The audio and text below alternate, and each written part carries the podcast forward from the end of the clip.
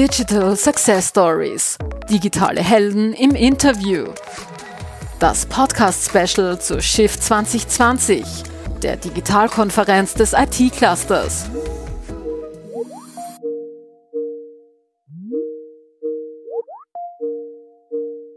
Willkommen, Miriam Mottel, heute im Shift Podcast. Jetzt zum Motto uh, Reboot, have you tried turning it off and on again? Mitten in der Krise im zweiten Lockdown haben wir die Miriam heute zu Gast. Miriam, kannst du dich kurz selbst vorstellen? Ich bin äh, Frauenärztin und Sexualmedizinerin und wie man hört, äh, zugezogen nach Oberösterreich und nicht äh, von hier stammt.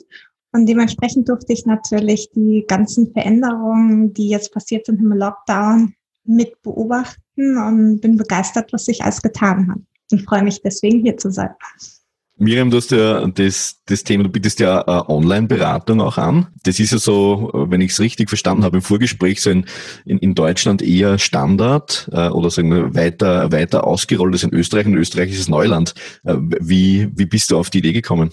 Also es ist so, ich habe ähm, mich vor ein paar Jahren mit so Online-Beratung beschäftigt, weil ich das einfach die Idee toll fand, dass man vielleicht nicht an einen Ort gebunden ist.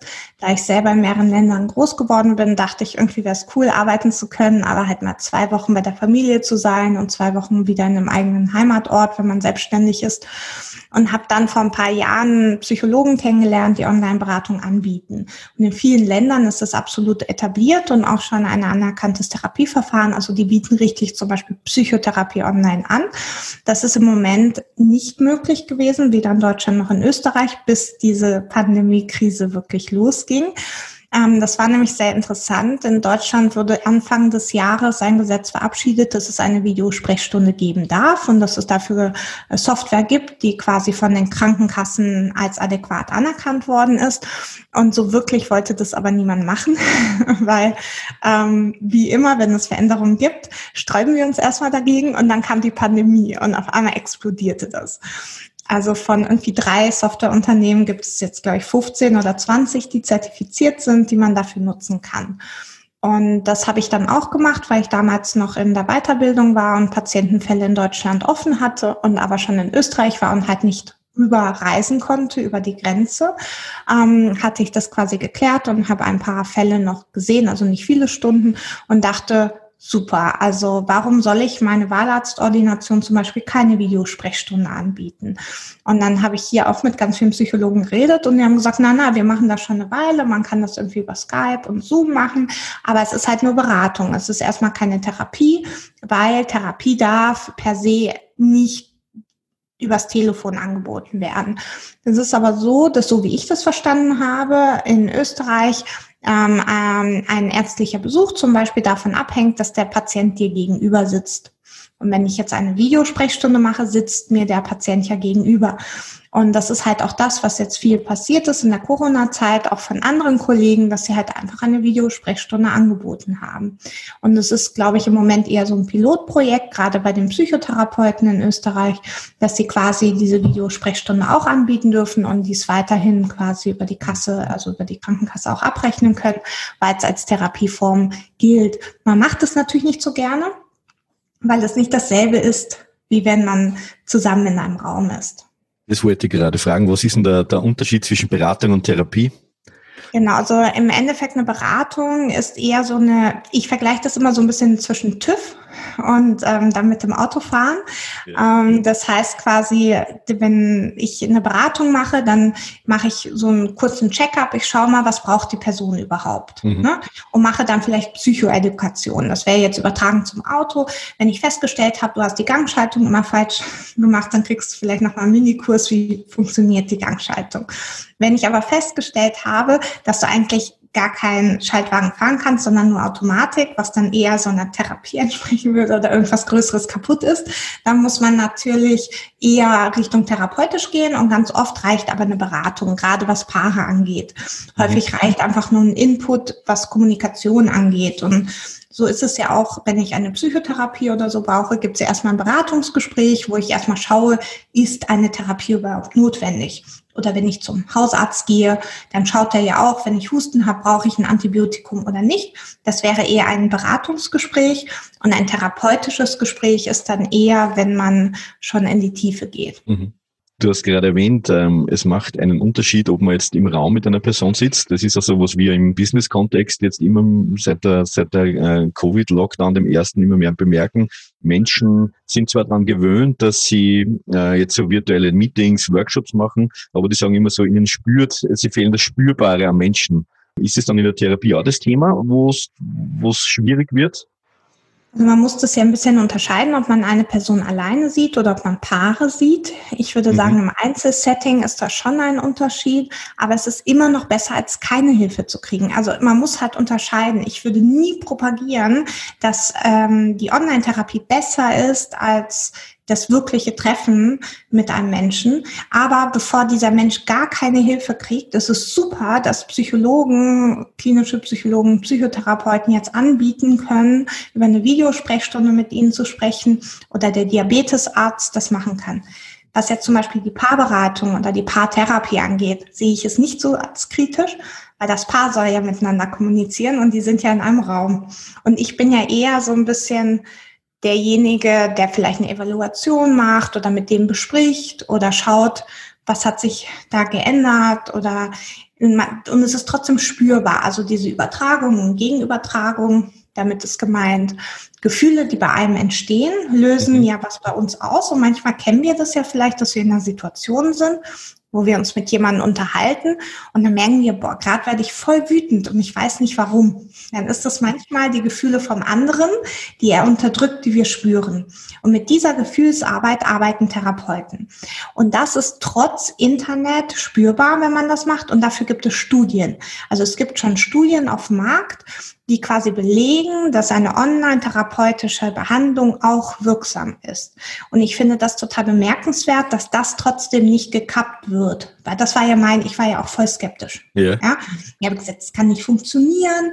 Und bei mir war das so, dass ich ja im Rahmen meiner Ausbildung Supervision machen musste für mhm. meine therapeutische Arbeit. Und damals aber in Frankfurt war. Und mein Ausbildungsinstitut aber in Berlin. Und das sind fünf Stunden Fahrt. Und für eine Stunde Supervision nach Berlin zu fahren, ist schon. Mm. Und wir hatten die Wahl, das per Telefon zu machen oder per Skype. Und ich habe Telefon ausprobiert und es ging gar nicht. Also ich habe, es, es war okay, aber ich hatte das Gefühl, ich sehe mich nicht. Also ich, ich fühle mich nicht gesehen von meinem Supervisor und mhm. auch den Patienten nicht. Und dann haben wir das per Skype gemacht und es war super. Ja, und ich hätte halt gedacht, wie cool ist das denn? Jetzt muss ich da nicht hinfahren. Es funktioniert genauso gut. Und so kam dann langsam, dass ich mich damit überhaupt beschäftigt habe. Ja. Total spannend. Und ist es für die, für die Patienten, nehmen es die auch gleich positiv auf? Oder die Klienten besser gesagt? Oder ist es im, quasi ist dann immer so ein bisschen die, die Angst vor Neuen? Also ich glaube, es ist halt ähm, sicherer für die Patienten, wenn sie in die Ordination kommen, weil man ja nie gewährleisten kann, wer alles mithört. Also ich schon. Ja, weil ich mache das natürlich in der Praxis oder im geschützten Raum und keiner ist da. Aber wir sehen jetzt beide nicht, wer ist hinter unserer Kamera, also wer steht hinter dem Laptop, wer hört mhm. vielleicht noch mit. Und da muss natürlich der Klient auch für sich selber diesen Schutzraum dann suchen. Und das sehe ich natürlich als kritisch, wohin ich gegen meine Ordination dafür sorgen kann, dass das, was wir im Raum sprechen, auch wirklich nur im Raum bleibt. Und dann ist natürlich die Technik manchmal auch nicht so gut. Was ist also nicht jeder hat gutes Internet. Was ist, wenn die Verbindung abbricht in einem kritischen Moment? Auch hier ist es zum Beispiel sehr wichtig, wenn man Patienten hätte mit Suizid oder so. Das muss man sich natürlich, also nicht Suizid selber, aber halt Gedanken. Ja, das sind Dinge, die muss man bedenken und darüber muss man dann mit diesen Klienten sprechen. Und das ist in anderen Ländern richtig gut organisiert.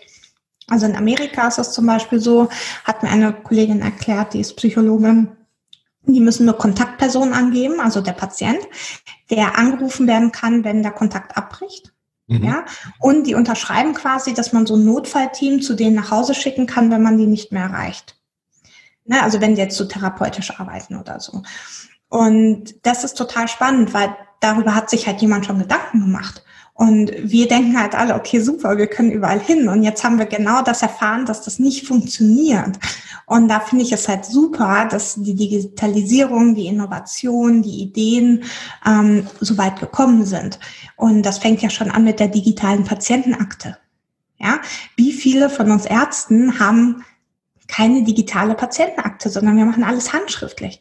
Wie soll denn das sein, wenn der Nachfolger kommt in die Orni? Wie soll das nachvollziehbar sein? Was ist, wenn da was verloren geht? Nicht, dass das digital nicht passieren kann. Aber da gibt es ganz, ganz tolle Start äh, Startups überall. Also ich bin selber, habe ein digitales ähm, ähm, Praxistool von Ofisi. Das ist so ein ähm, Startup hier aus Oberösterreich.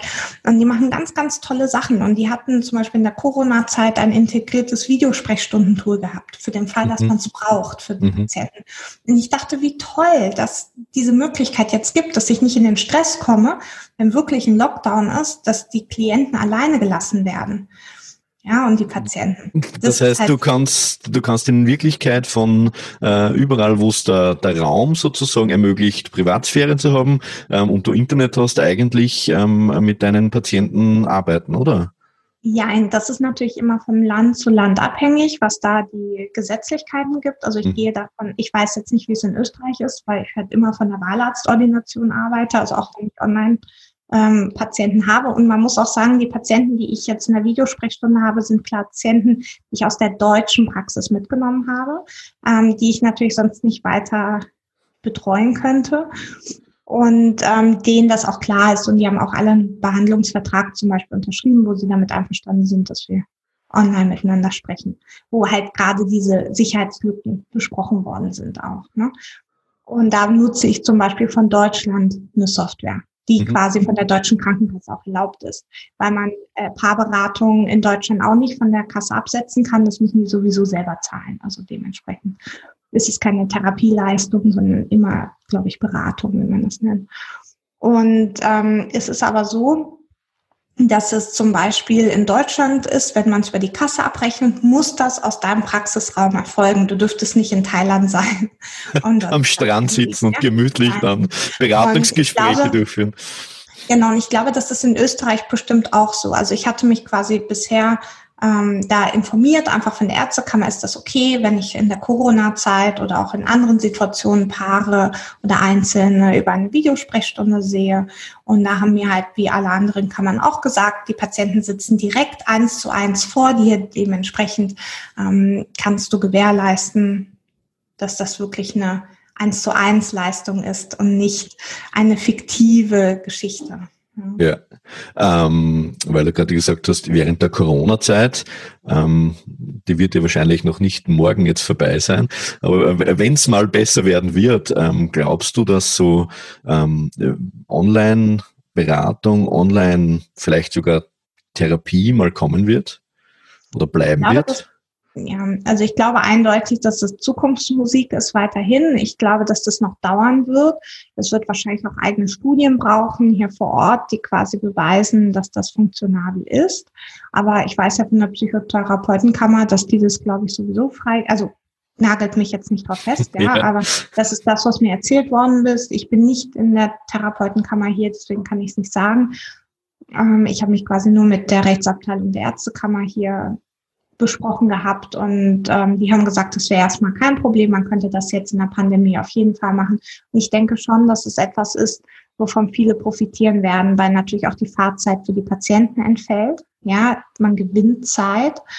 Ähm, man kann es besser planen. Ich finde auch so etwas wie ein Online-Kalender beim Arzt sollte eigentlich ein Muss sein, dass ich mir die Termine auswählen kann.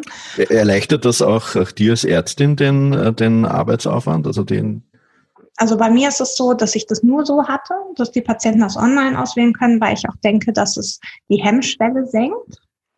Ähm, anstatt dass ich anrufe, sage ich hätte gerne ein sexualmedizinisches Gespräch. ich habe übrigens das und das Problem oder mein Mann ist fremdgegangen oder was auch immer, ja. Ähm, oder ich habe da Schmerzen, das ist ja stigmatisierend für denjenigen. Also ich glaube, das ist das erleichtert die Möglichkeit einer digitalen Kommunikation. Und ich glaube, dass es für einen auch viel einfacher ist als dieser Stress, wenn einem gefragt wird, ja, haben Sie jetzt am Mittwoch, dem 3. März um 11 Uhr Zeit? Ja? Also, ah, da muss ich schnell nachschauen, im Kalender geht sich das genau. aus und so, ja. ja. Sondern man kann halt schauen und viele Ärzte machen das so, dass es dann eine Bestätigungs-E-Mail gibt. Also der ist nur geblockt, der Termin. Mhm. Und dann beantwortet man das. Und ich finde das eigentlich eine sehr, sehr gute Möglichkeit. Es entlastet viel auch die Sprechstundenhilfen, wenn man das hat, weil das Telefon nicht die ganze Zeit klingelt. Man kann sich viel besser um die Patienten vor Ort kümmern, anstatt die ganze Zeit Sachen anzunehmen. Ne? Ähm, jetzt haben wir die ganze Zeit über Online-Beratung gesprochen. Ähm, ein, ein, ein Stück weit, ähm, ich hoffe, wir dürfen darüber sprechen, hast du mir im Vorgespräch auch erzählt, dass auch in der, in der Klinik jetzt so digitale Services äh, Einzug halten, ähm, so ähm, Informationsabende und solche Geschichten. Ähm, ist das auch sowas, was, was immer mehr werden wird? Genau, also es sind ähm, Online-Veranstaltungen geplant. Es gibt ja schon viele Online-Fortbildungen. Ich glaube, dies ist eine e echte Revolution für Ärzte, besonders für Ärztinnen mit Kindern, weil sie dann die Kinderbetreuung nicht brauchen fürs Wochenende, sondern zu Hause sich hinsetzen können, während das Kind in der Kita ist oder im Kindergarten, sich das einfach anschauen. Ich glaube, dass wir dadurch unsere medizinische Qualität deutlich verbessern können durch Online-Fortbildung. Mhm. Ähm, wir haben sehr, sehr viele Webinare online, die wir uns auch im Team anschauen. Viele Kinderwunschkliniken bieten Online-Infoabende inzwischen an. Ich glaube, dies ist für die Patienten unheimliche Erleichterung, weil es auch dort ein Stigma ist, reinzugehen, so zu, ja, der hat also auch Probleme.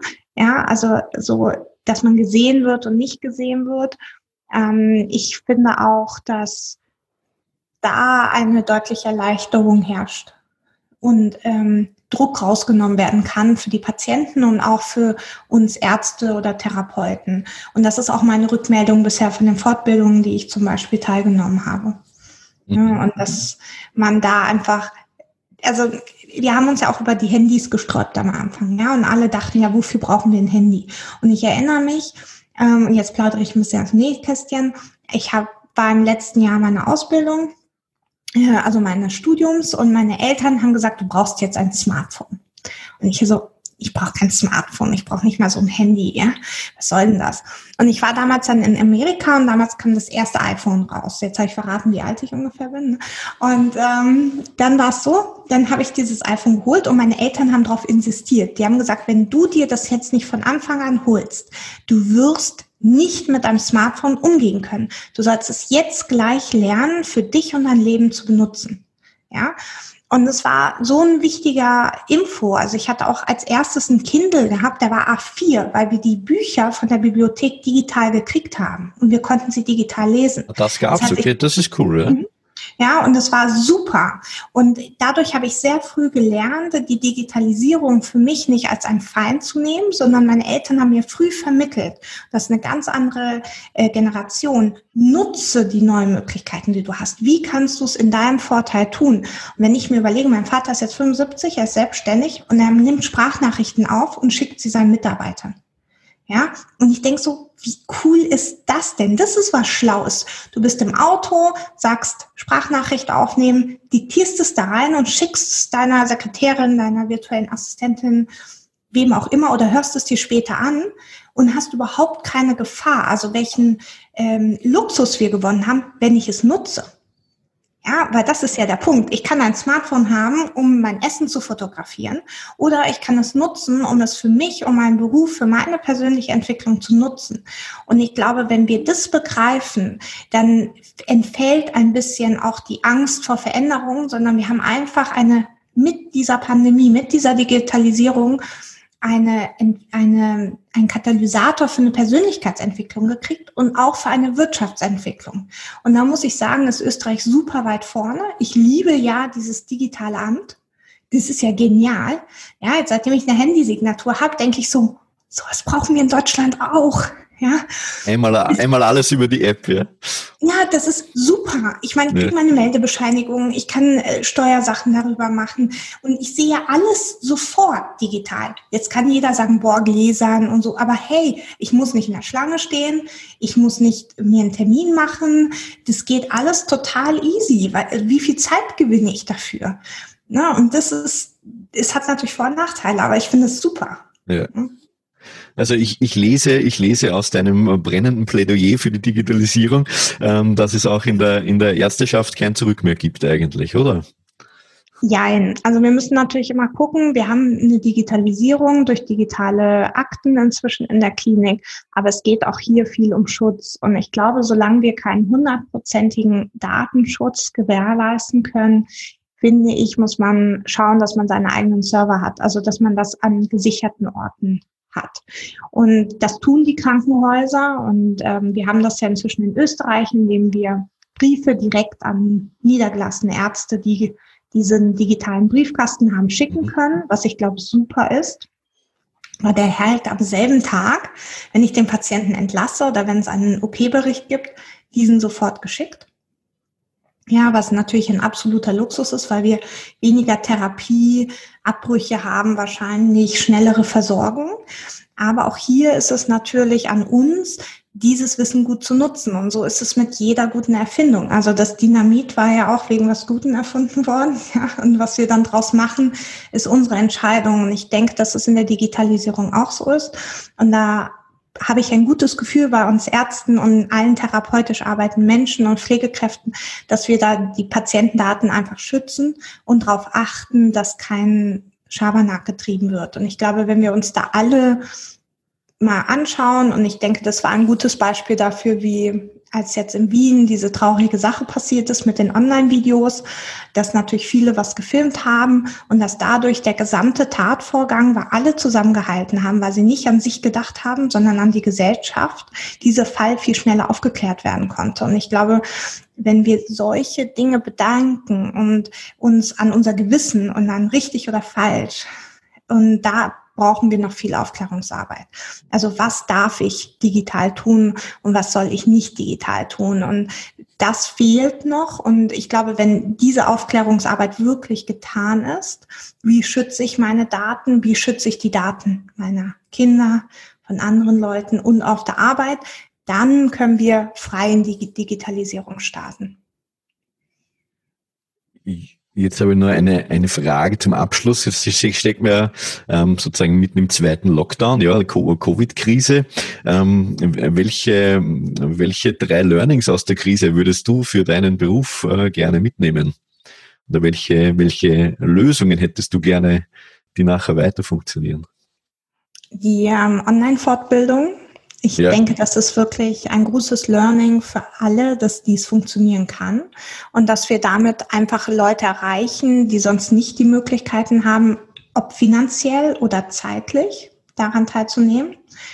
Das zweite Learning ist, glaube ich, dass wir den Patientenkontakt trotzdem halten können.